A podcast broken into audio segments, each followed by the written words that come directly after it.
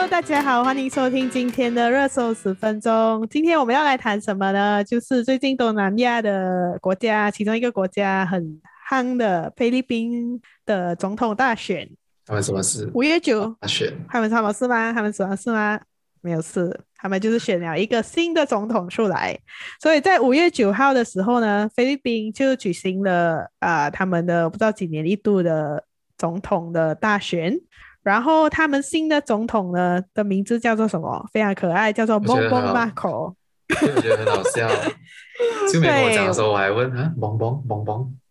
对，因为其实我第一次，我我我其实听过华语新闻叫他。小马克思，但是我那时候听到的是英文频道，就是 BFM，他在报道这一件事情的时候，他就讲 Marcos，我还以为这是一个什么 slogan 还是什么，原来是他的名字啊！我的妈呀，也很像很像一个很像一个品牌的的的名字哎，来，我不知道，可能是巧克力。Bongbong Marcos，对，所以这个 Bongbong Marcos 呢，他就当选了菲律宾的新的总统，然后他的副总统呢，就是。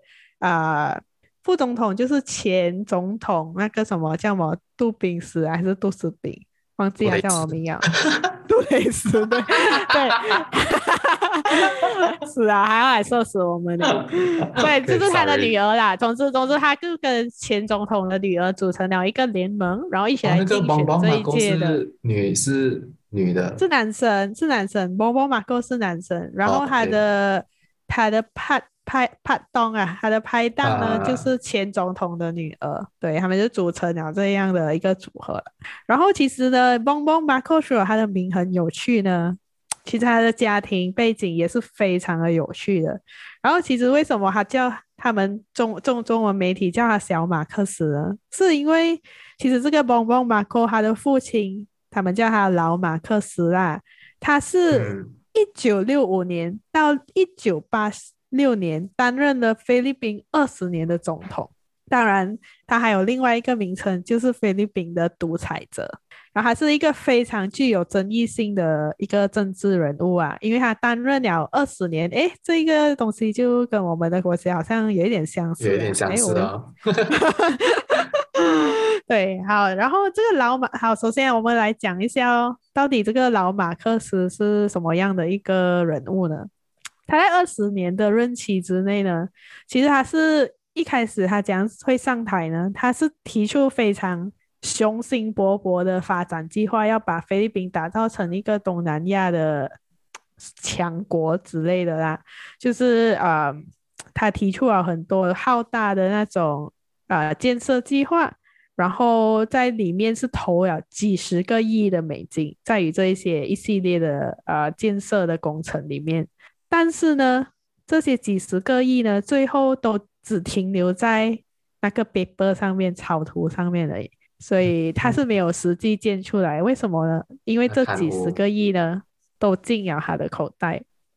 当然那时候呢，菲律宾它是啊，当然现在也是啦，它是实行一个民主体制的嘛。而且这个老马克思呢，他的讲讲他的核心呢，他的这个执政。讲讲他政治核心还是什么？总之，他就是 against 共产主义的，还要做一个民主制度的菲律宾。但是呢，他们讲说，其实民主制度在他在他在任的时候呢，其实是一个名存实亡的东西来的。为什么呢？对，因为当时候呢，他上位过后，他上位的时候，其实是很多菲律宾的穷人啊、呃，就是。比如说我们这里的 B4D 这样啊，把投票给他，所以他才能上位的。因为他那时候讲说，呃，提出了很多宏愿嘛，讲说要发展经济啊，然后就是给了很多人民那种很美好的计划。可是当他上上位过后呢，一切就忽然不一样了，非常戏剧化的。呃，在他执政的二十年里面呢，发生了贪污啊，啊、呃，腐败啊，然后收那个。呃，受税啊，裙带主义啊，这些只要你想得到的，都会在菲律宾的国家里面发生。然后因为这一，像哎，对啦，可是至少我们国家有被发展起来啊，还在那个时候。对对对，至少我们有双峰塔啊，那些啊，其实也是蛮值得拿出去显摆一下的。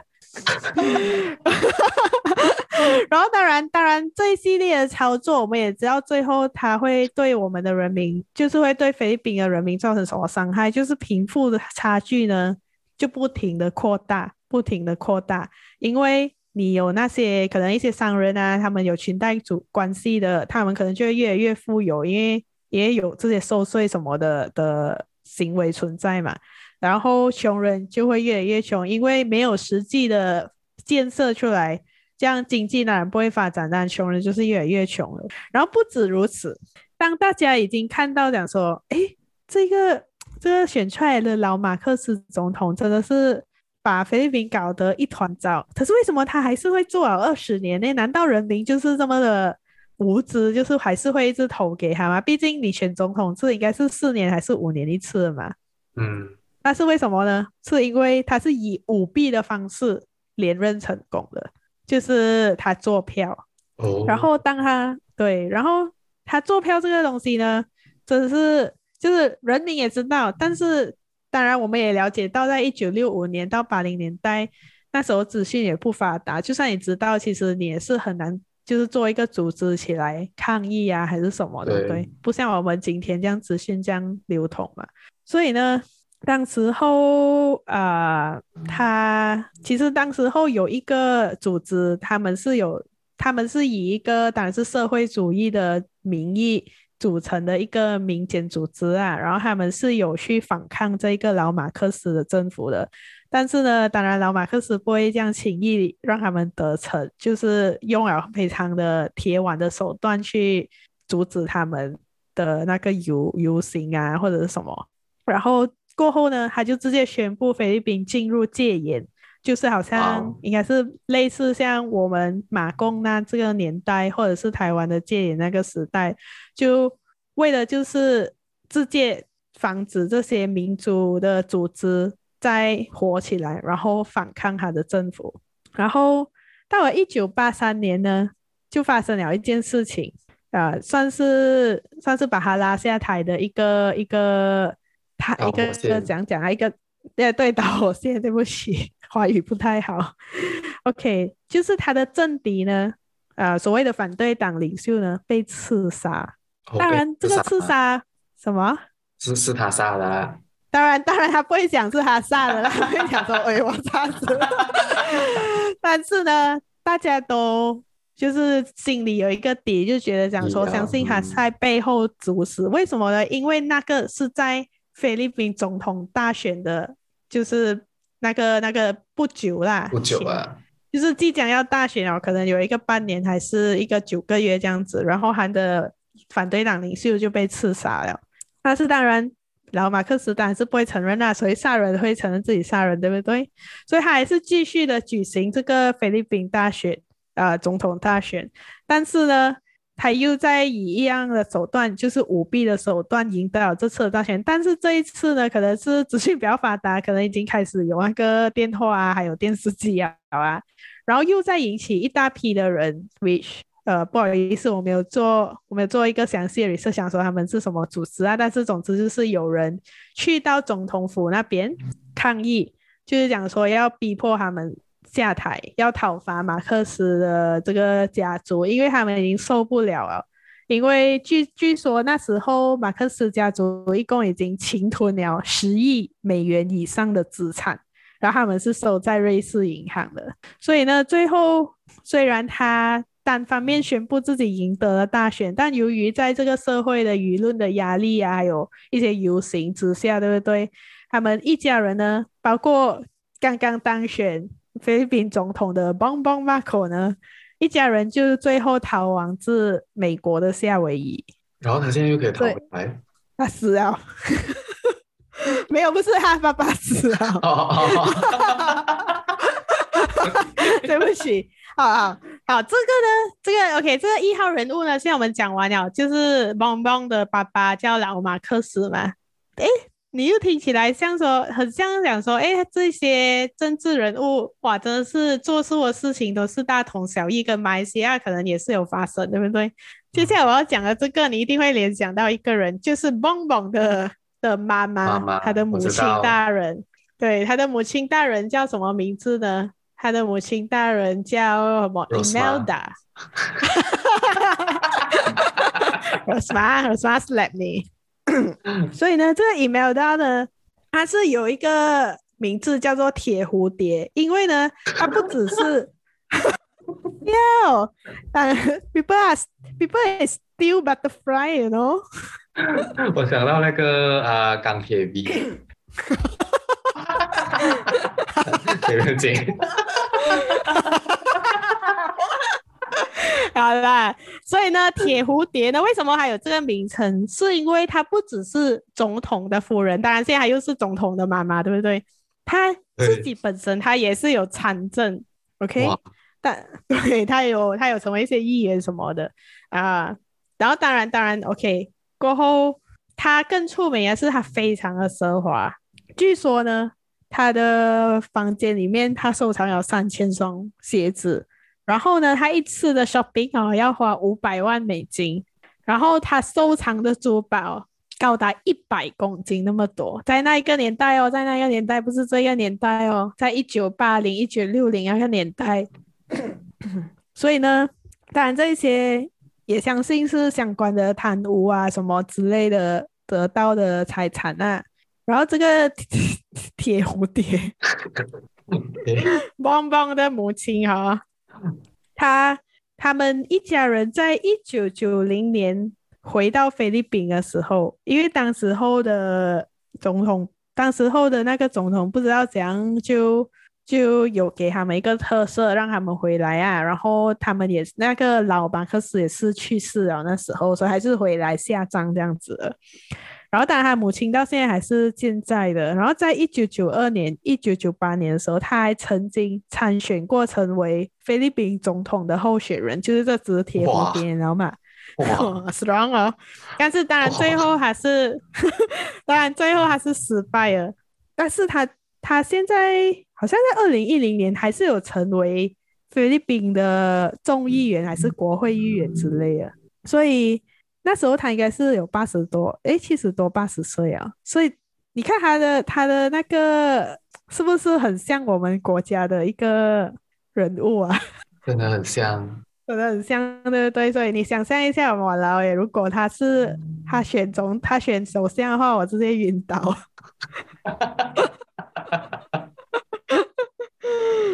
OK，所以。当然，OK。现在我们回到他这个这个父亲跟母亲，对不对？我们就发现讲说，哎，这个马克思家族其实他们是非常受争议的，因为大家都大家都觉得，哎，为什么这一个家族他们贪污，然后造成菲律宾这样子，没让人民生水深火热那么多年，对不对？可是为什么他他他的儿子今天回来菲律宾选总统，他还是他还是会。会当选，然后嘛，而且他好像是以就是蛮好的票数，就是多数票当选的，不是讲说刚刚好过这样子的。这件事情就很奇怪哦，毕竟大家都在猜测讲说，诶，人民应该不会忘记当时候发生什么事吧？因为是一个非常惨痛的那个经历嘛。所以呢，现在我们就来分析一下，呃，不是算不是我分析啦，是我收集的资料，为什么？他会成功，就是 make a huge comeback，然后成为总统。第一个呢，就是这个 Bongbong Marcos 呢，他非常的会利用社交媒体宣传。嗯、他自己，呃，当然菲律宾其实，嗯，在 COVID 的时候已经被那个世界世界卫生组织讲说他，他他如果他如果是在那个打假新闻的话，他已经是零号病人，可以重症要死了的。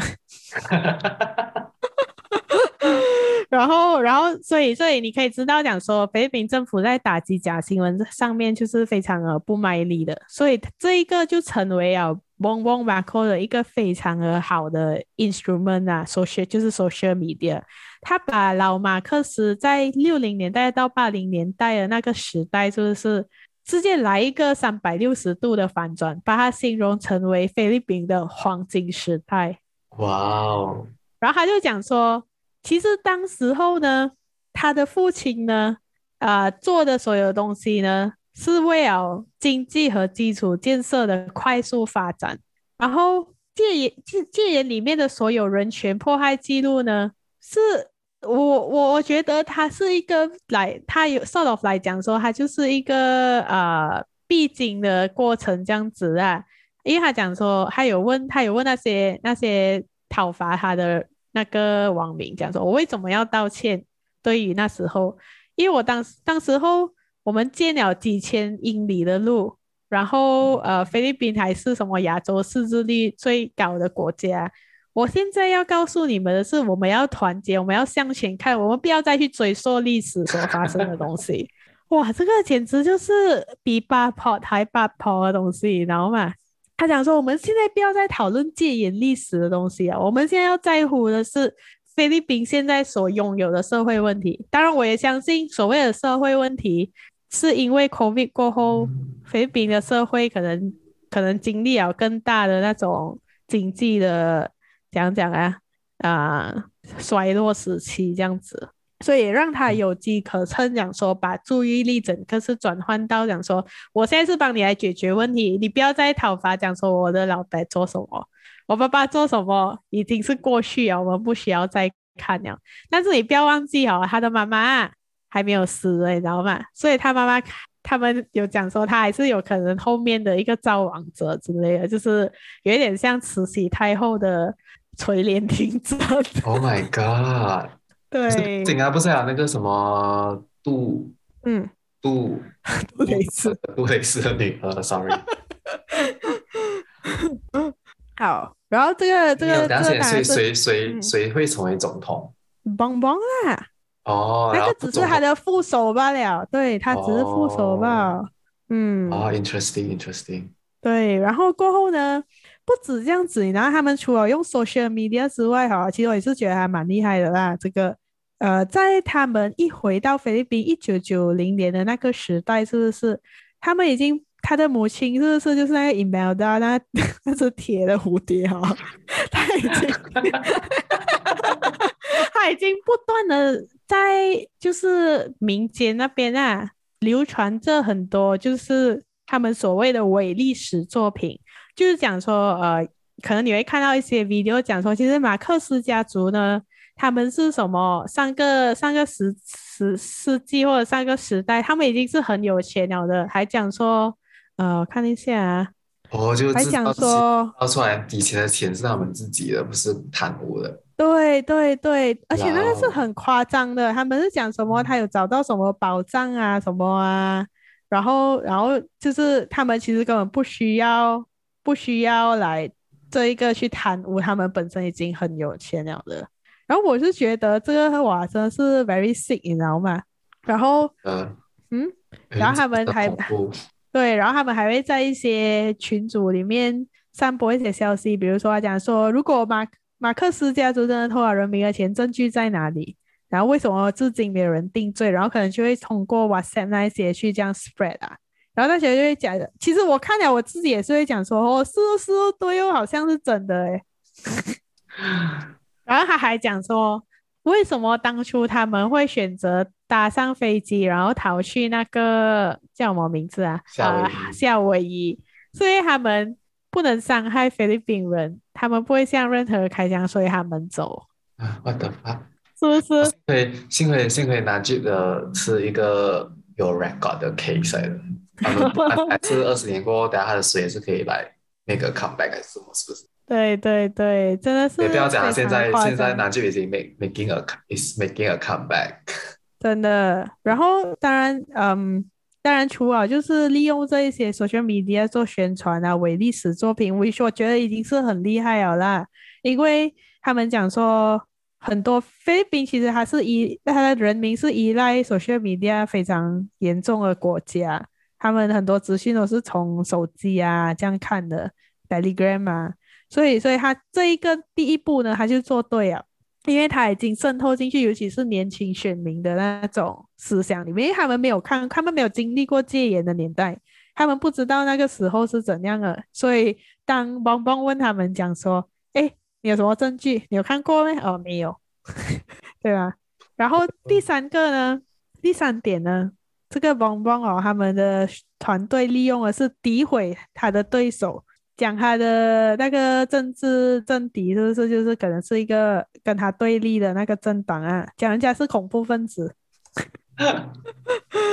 对，所以嗯，这个这这是是真的是八婆的行为啊，但是是有可能是有效的，他就是一直一直散播假消息，然后诋毁他的对手这样子哦，然后所以，然后当然除此之外呢，其实他们讲说这一次整个。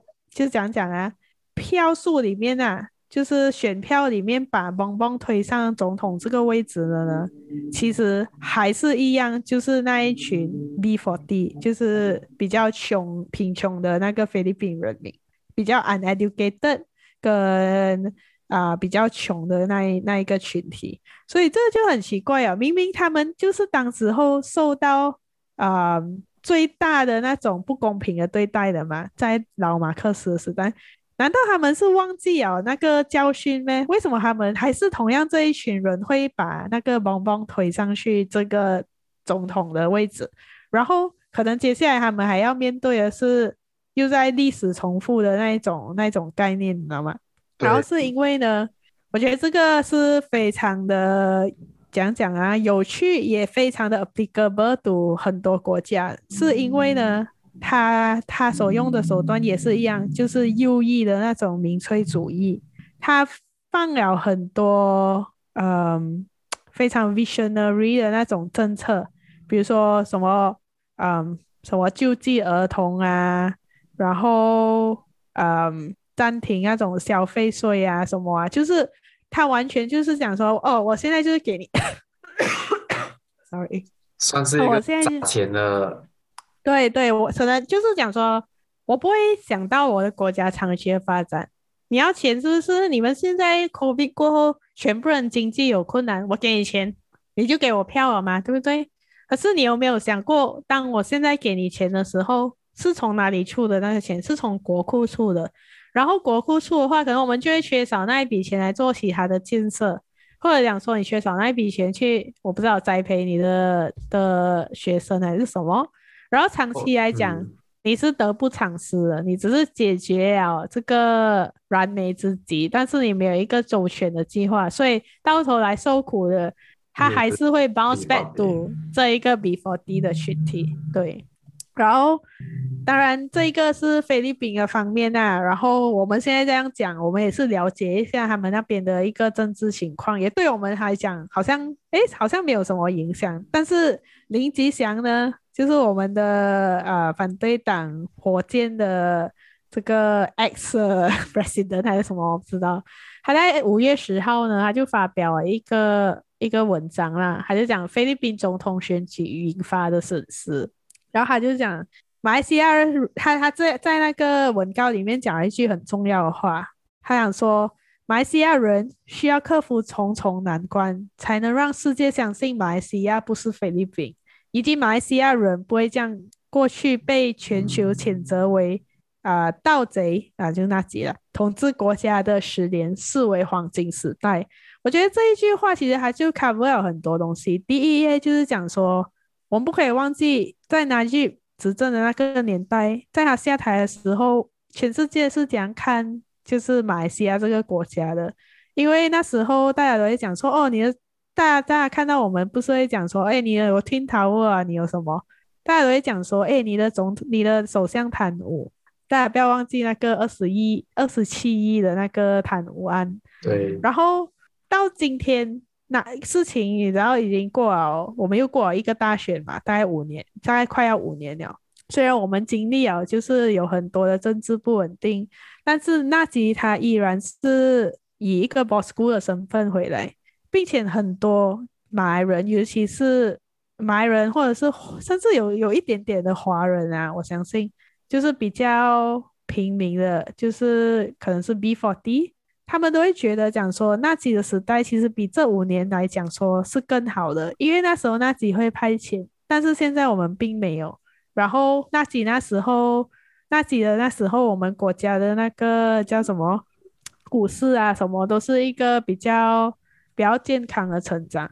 然后相比对现在又加上疫情的关系，就是整个对比来讲，现在确实是。跟那几个时代比起来是很不好的，所以他们就会讲那十年也是为黄金时代，就好像那个 bonbon 他们错误宣传这样子。所以我们现在在柔佛的周选来讲，因为呃国政已经拿回了这个周周权嘛，是这样吗？周的执政，对对，周周政权，对，所以它其实是一个历史的 repeat 啦。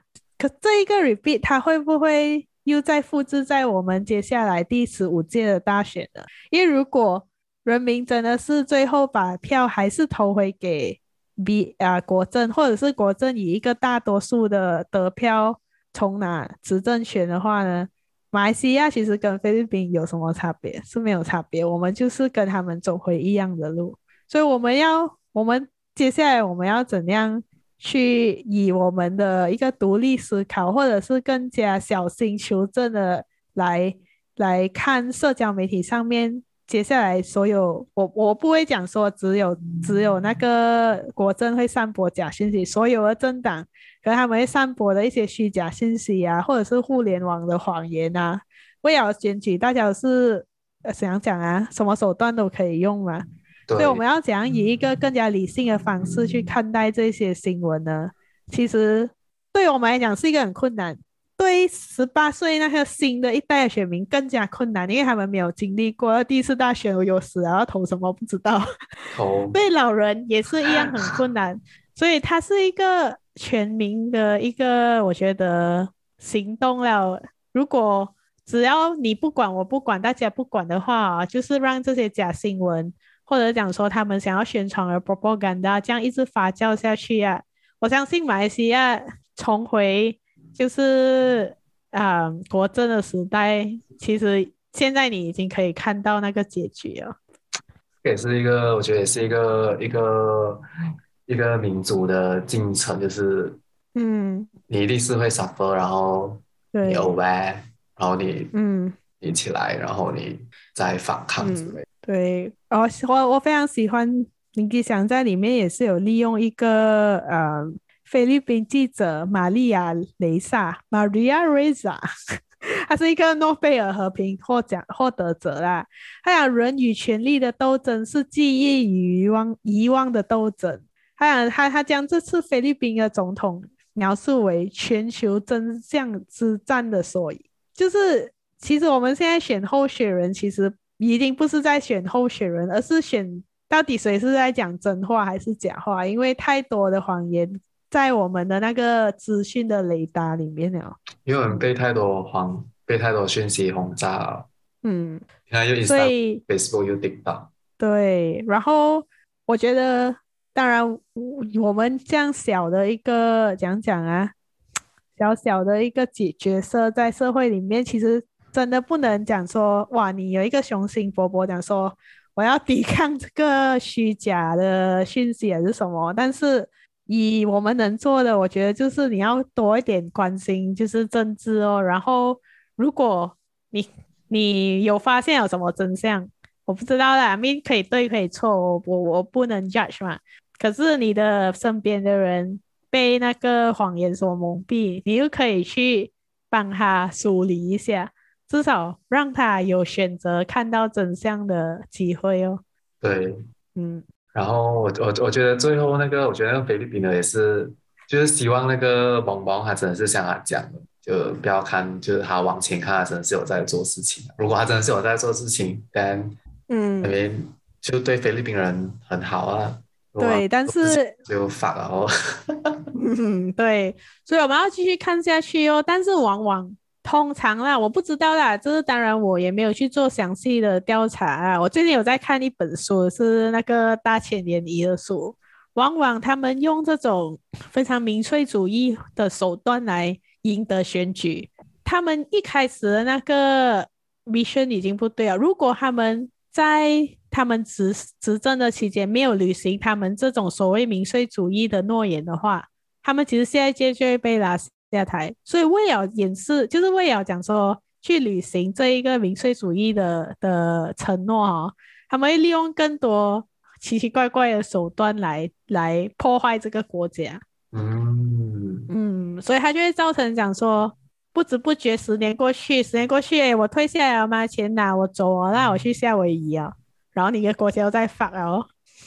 对对对，嗯，所以我我觉得这是蛮有趣的啊。所以嗯，如果大家对菲律宾总统啊、呃、菲律宾选举的新闻觉得蛮不错的话，这样就请你分享给你的朋友喽。对，然后我们今天就今天这期节目就到这里为止，拜拜，拜拜，拜，告了未？大家要被 stop 了。